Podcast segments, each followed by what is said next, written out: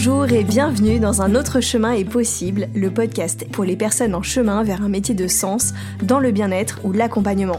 Je suis Marion, je suis docteur en pharmacie et naturopathe pour vous aider à prendre soin de vous au quotidien et également coach pour accompagner les personnes dans leur reconversion et lancement d'activité vers les métiers du bien-être et de l'accompagnement. C'est un chemin que j'ai moi-même entrepris il y a deux ans parce que je crois qu'un autre chemin est possible, un chemin où l'on prend soin de soi, où notre activité professionnelle elle est riche de sens, elle est alignée avec nos valeurs et notre mode de vie parce que je crois qu'on peut choisir et se réinventer. Ici, pas d'utopie. Dans ce podcast, je vous partage mon parcours, mes défis, mes victoires, mes réflexions et une dose d'inspiration pour traverser le chemin passionnant de l'entrepreneuriat tout en prenant soin de vous. Mais aussi des interviews de personnes inspirantes qui ont pris un autre chemin et qui vivent aujourd'hui leur activité. Après tout, si c'est possible pour elles, alors pourquoi pas pour vous? Si vous aimez ce podcast, vous pouvez me soutenir en vous abonnant sur vos plateformes d'écoute préférées, vous pouvez le noter ou laisser un petit commentaire et le partager autour de vous. Je vous laisse avec l'épisode. Bienvenue dans ce nouvel épisode du podcast Un autre chemin est possible. Dans ce podcast, je vous ferai régulièrement des épisodes solo qui s'intitulent Mon chemin. Ce sont des épisodes plus personnels dans lesquels je vous partage des réflexions et des prises de conscience que j'ai pu avoir dernièrement dans mon chemin d'entrepreneur en début d'activité. Et là, comme c'est la rentrée, j'avais envie de vous partager mes réflexions suite aux deux mois d'été qui viennent de s'écouler et qui sont des mois qu'on peut qualifier de creux au niveau professionnel, mais en même temps très très riches en matière de réflexion. Et aussi, j'avais envie de vous dire comment j'aborde cette nouvelle rentrée qui est finalement ma deuxième année d'activité en tant qu'entrepreneur. Pour vous replacer un petit peu le contexte, j'ai fini ma formation de naturopathie au Sénato avec mes examens en septembre 2022. Donc, cet été 2023 sont vraiment mes premières vacances véritablement en tant qu'entrepreneur. Et pour la quatrième année consécutive, on est parti en famille, deux mois d'été, hors de Paris, pour vivre dans une maison de famille dans le Luberon. La première année, en fait, en 2020, on avait pu le faire parce que c'était mon congé maternité et puis qu'il y avait le Covid, donc mon conjoint, il était en télétravail. Et puis les deux années suivantes, on, on a aussi pu le faire parce que j'étais en formation de naturopathie et du coup, j'avais les vacances scolaires. Mais là, c'était la première fois que c'était véritablement un choix et que c'était pas dû aux conditions extérieures, que c'était vraiment le fait que ma nouvelle vie professionnelle me permette euh, de prendre ces deux mois et de, partir, voilà, d'avoir cette flexibilité. Et ça m'a vraiment permis, encore une fois, de savourer ce nouveau chemin possible, justement, pour reprendre le nom du podcast, et cette liberté d'organiser mon activité comme je, comme je le souhaite et, et où je le souhaite. Et ça, c'est hyper important, je pense, de faire des temps un petit peu d'arrêt sur image, euh, dans des instants où euh, je réalise que je crée pour ma vie quelque chose que je pensais pas possible avant et qui devient une nouvelle réalité. Et du coup, je vous encourage également peut-être à faire le point comme ça de temps en temps sur votre vie, de regarder aujourd'hui où vous en êtes et euh, est-ce qu'il y a des endroits justement où vous réalisez que vous vous êtes créé une réalité que il y a quelques années vous pensez même pas que ça c'était possible? Et, et, de le savourer tout simplement de dire mais c'est trop bien j'ai été capable de créer ça ça c'est vraiment euh, des, prises de conscience qui, qui font du bien.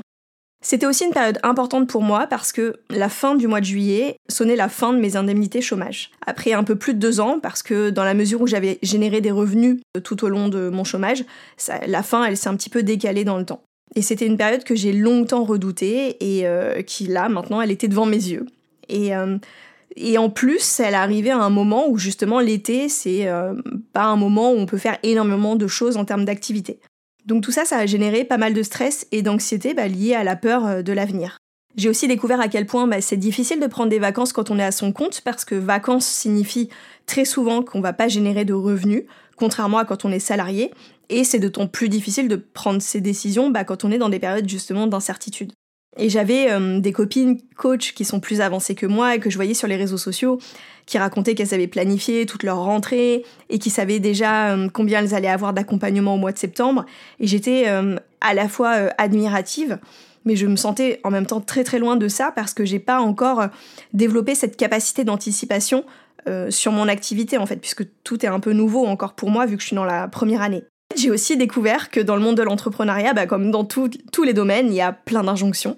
Et notamment, il y a une injonction qui est qu'il faudrait profiter de l'été pour faire le point sur son business, parce que comme justement c'est une période plus creuse, bah, profiter de ce temps-là pour faire le point, pour préparer sa rentrée.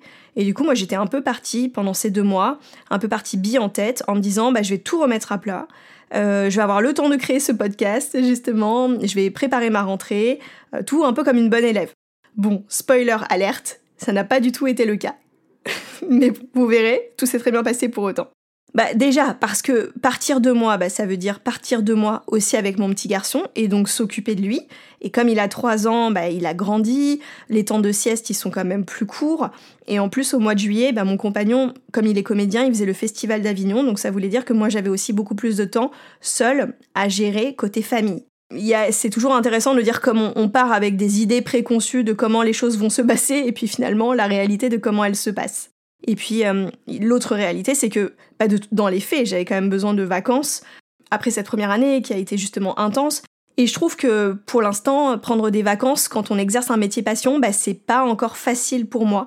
Euh, par exemple, j'ai fait le choix cet été d'être présente bah, tout l'été sur Instagram, même si c'était pour partager des contenus euh, qui me faisaient plaisir et plus légers.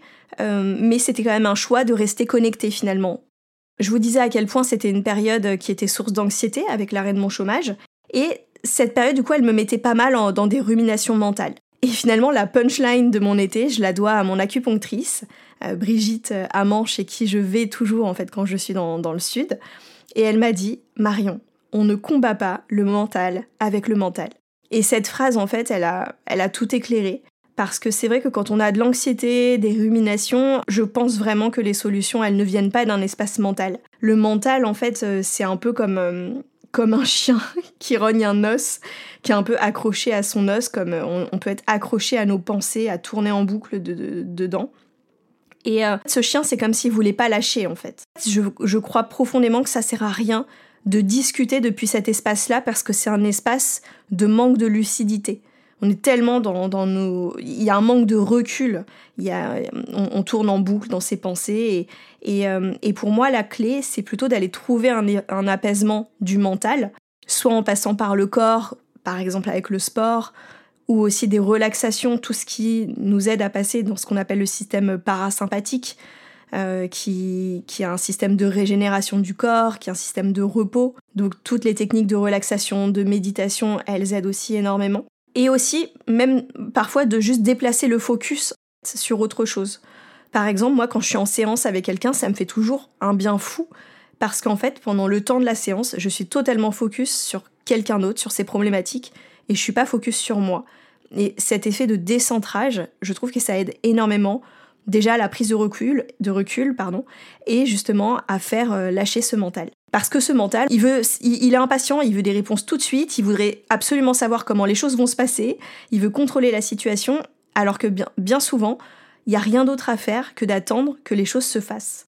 Donc je pense que ça peut être aussi intéressant pour vous de vous demander dans des moments de difficulté où vous sentez que vous êtes beaucoup dans votre tête, dans cet espace mental justement, de dire je suis dans un espace qui est stérile et c'est pas celui-là qui va m'apporter des réponses et comment je peux aller relâcher ce mental, aller un petit peu détourner son attention, aller le, le, relaxer.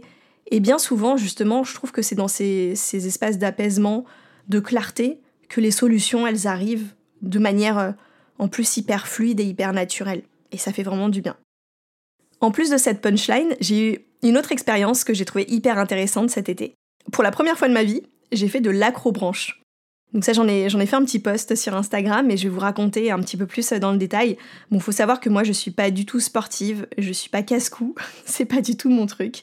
Et donc, il y a un acrobranche juste à côté de, de chez nous où j'emmène régulièrement euh, mon petit garçon. Et à chaque fois, je passais devant et je me disais, faudrait qu'un jour j'essaye quand même, parce que ça a l'air quand même sympa. Enfin, je pense que puis même ne serait-ce que par curiosité. Et puis voilà, cet été, du coup, je me suis, euh, je me suis décidée à sauter le pas.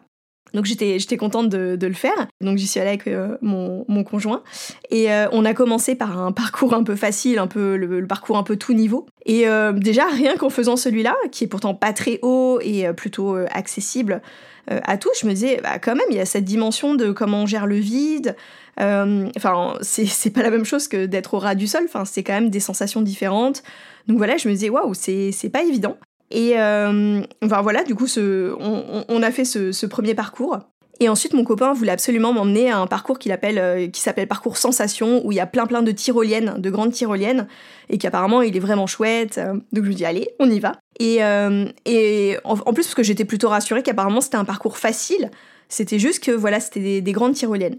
Donc je l'ai suivi euh, et en fait assez rapidement déjà rien que pour accéder aux premières plateformes de tyroliennes, contrairement au petit parcours facile, euh, déjà la différence c'est que c'était beaucoup plus haut et que l'espace entre les différentes plateformes, donc entre les arbres, euh, était beaucoup plus grand ce qui générait que au milieu de, des passerelles entre les, entre les arbres, il y avait beaucoup plus de mouvement, c'était beaucoup plus, on était un peu, j'étais plus ballottée et, et ça créait aussi plus de vertige. Donc déjà, rien que pour arriver aux premières, euh, plateformes, euh, j'étais là genre, waouh, niveau sensation, là, euh, je suis montée d'un cran et je, sentais que ça commençait à un petit peu palpiter au niveau cardiaque, d'être, je commençais à, sentir pas mal de, d'appréhension.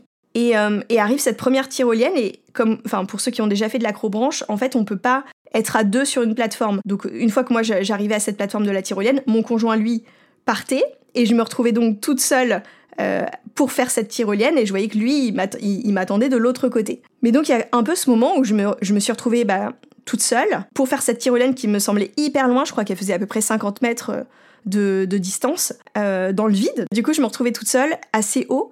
Et là, avec déjà la, frayeur des, des, deux premières plateformes que je venais de passer, et, et avec un effet de une sensation de panique qui commençait à monter. Bah pour tout vous dire, moi cette acrobranche, j'y vais comme j'y vais souvent, j'ai souvent entendu des gens en fait appeler à l'aide parce que le vrai problème de l'acrobranche, c'est que une fois qu'on est bloqué, on, est en, en haut d'une plateforme et qu'on on est sur une épreuve euh, qui on est en difficulté, on peut pas redescendre comme ça en fait. On est un peu bloqué en haut.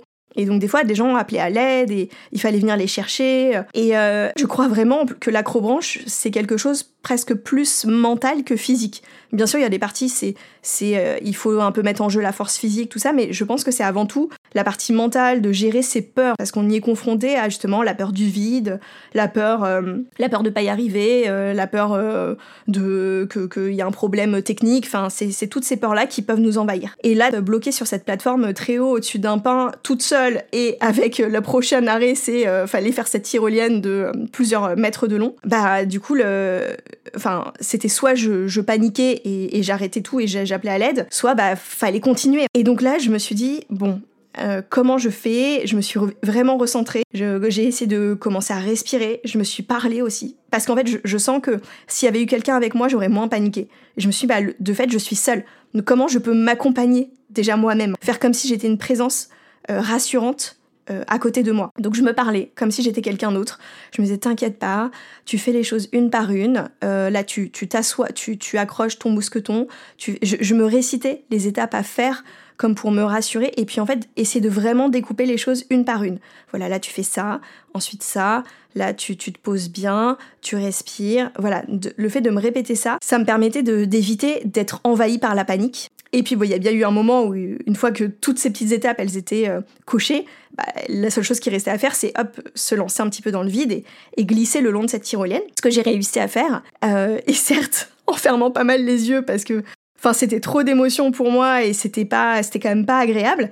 Mais de, ça m'a quand même permis de continuer d'avancer et de pas rester bloqué. Donc, euh, donc voilà, c'était, c'était une grande étape. C'était vraiment franchir, aller au-delà de, ma peur. Euh, et, donc j'ai fini par faire le parcours. Bon, il y avait encore une tyrolienne qui était encore impressionnante, mais finalement, une fois passé cette grande étape-là, finalement, euh, le reste, ça allait. Et ensuite, quand je suis, euh, bah, j'ai enlevé le, une fois le matériel et que j'ai pu rentrer à la maison, parce que je, je, pas, je précise quand même que je me suis arrêtée là. J'ai pas voulu refaire d'autres parcours derrière. C'était assez, assez pour moi aujourd'hui. Même si par contre j'ai le souhait de un jour de le refaire une autre fois pour justement maintenant que j'ai compris comment c'était, que l'effet euh, d'appréhension euh, de la première fois est passé, de pouvoir le refaire et de justement de retrouver un peu plus de confiance euh, dans le fait de le refaire une nouvelle fois. Ben, en rentrant chez moi, donc j'avais encore les jambes qui tremblotaient de, de l'émotion, j'ai j'ai fait vraiment le parallèle entre ce que je venais de vivre et justement bah, tous ces, ces histoires du mental que je pouvais me faire parfois et, et, et le, le lancement d'activité, enfin tout tout, l'entrepreneuriat, tout ce que je peux vivre à ce niveau-là. Le fait que dès lors que je suis dans les projections mentales de oh là là, mais comment je vais y arriver, mais comment il faut faire, mais oh là là, et puis euh, il y a ci, et puis il y a ça, et hum, dans toutes les histoires que je peux me raconter, c'est la panique qui, qui m'envahit en fait. C'est la panique parce que les réponses de le comment je vais y arriver, je l'ai pas. J'ai pas de, de boule de cristal, je sais pas comment les choses vont se passer, donc je, je ne sais pas ce que me réserve l'avenir. Et dès lors que je suis dans le mais comment, le si et ça, euh, c'est vraiment ces peurs qui, sont envahissantes. La seule chose que j'ai trouvée à chaque fois, c'est vraiment de revenir dans cet espace de qu'est-ce qu'on fait là maintenant? Qu'est-ce qui, enfin, c'est quoi la, prochaine petite étape? Le petit pas là sur lequel je peux me concentrer. Comme un petit peu quand j'étais euh, dans cette acrobranche, de me dire, bah en fait, focalise-toi sur la prochaine plateforme à atteindre. Tu regardes pas qu'il y a derrière, il y a ça et encore ça. C'est pour l'instant ton seul objectif, c'est de faire un pas de plus. Et du coup, j'ai trouvé ça hyper intéressant parce que c'est vraiment ça.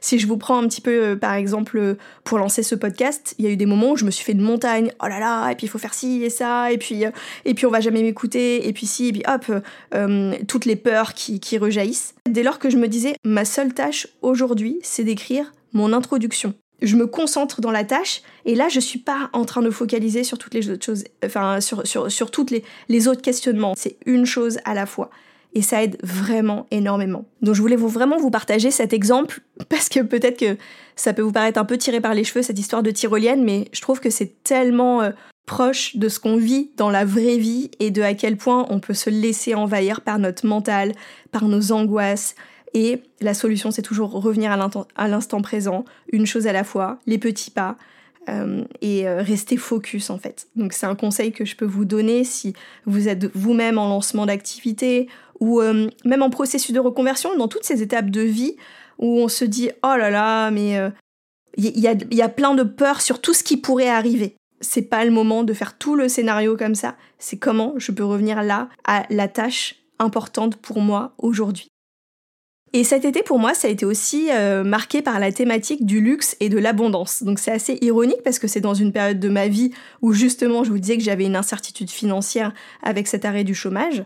Mais il faut dire que l'été, c'est la saison de l'abondance. Dans la nature, euh, il suffit de regarder euh, les arbres fruitiers. Enfin, c'est impressionnant parfois de, voir à quel point un arbre peut produire de fruits ou même les fleurs. Enfin, il y, a, vraiment cette notion d'abondance autour de nous. Et cet été, j'étais focalisée sur tous les petits luxes du quotidien et j'ai euh, pris plaisir à partager ça tout l'été sur Instagram. Je faisais des petits posts dans lesquels euh, je partageais par exemple le luxe euh, de marcher dans l'eau ou de marcher les pieds dans l'herbe, le luxe d'avoir des plantes aromatiques dans son jardin pour cuisiner ou pour se faire des tisanes, le luxe de prendre le temps de cuisiner, de regarder les étoiles le soir. Enfin tout ça pour moi sont des luxes parce que dans ma vie quotidienne à Paris par exemple, c'est des choses que j'ai pas. Euh, et, pourtant, ce sont pas forcément des choses qui coûtent de l'argent. Euh, la plupart, elles coûtent rien, mais ce sont des choses qui sont riches et elles sont précieuses en fait. Je trouve que ça a apporté vraiment beaucoup de, richesse et ça m'a aidé autour de ce cheminement euh, de, sur l'abondance, de voir qu'elle est partout autour de nous, qu'elle a plein de formes différentes et que c'est pas uniquement la forme de l'argent. Et, finalement, grâce à tous ces petits luxes que je voyais et, de, de m'amuser à les noter, bah, me permettre de me sentir riche de, tout ça autour de moi. Et c'est une petite phrase euh, que je me dis tous les jours d'ailleurs en ce moment, je me dis euh, je suis riche de tout ce que je suis. Et cette phrase, elle me porte vraiment euh, à voir que bah, toutes les richesses que j'ai déjà à l'intérieur de moi, avant d'aller les chercher à l'extérieur. Moi, de toute façon, ce sujet de l'abondance, c'est vraiment un vaste sujet parce que clairement, quand on entreprend euh, des reconversions, c'est, euh, je pense que ça change énormément notre rapport à l'argent et ça fait que ça devient un, sujet à part entière, si ça l'était pas déjà, j'ai envie de dire. Mais en tout cas, voilà, ça, ça fait que ça devient un, un vrai sujet à regarder. Donc, je pense que j'aurai l'occasion d'en reparler. Je vous disais que finalement j'étais partie cet été avec l'injonction de tout remettre à plat pour mon entreprise et que finalement j'ai rien fait de tout ça. Bon, à part euh, la comptabilité, ça j'ai quand même euh, réussi à, le remettre, euh, à me mettre à jour. Donc j'étais un petit peu finalement, je, je, sais pas si je peux dire déçue de, de mon été, mais j'avais pas fait ce que j'avais prévu de faire. Donc il y avait peut-être de la déception par rapport à ça.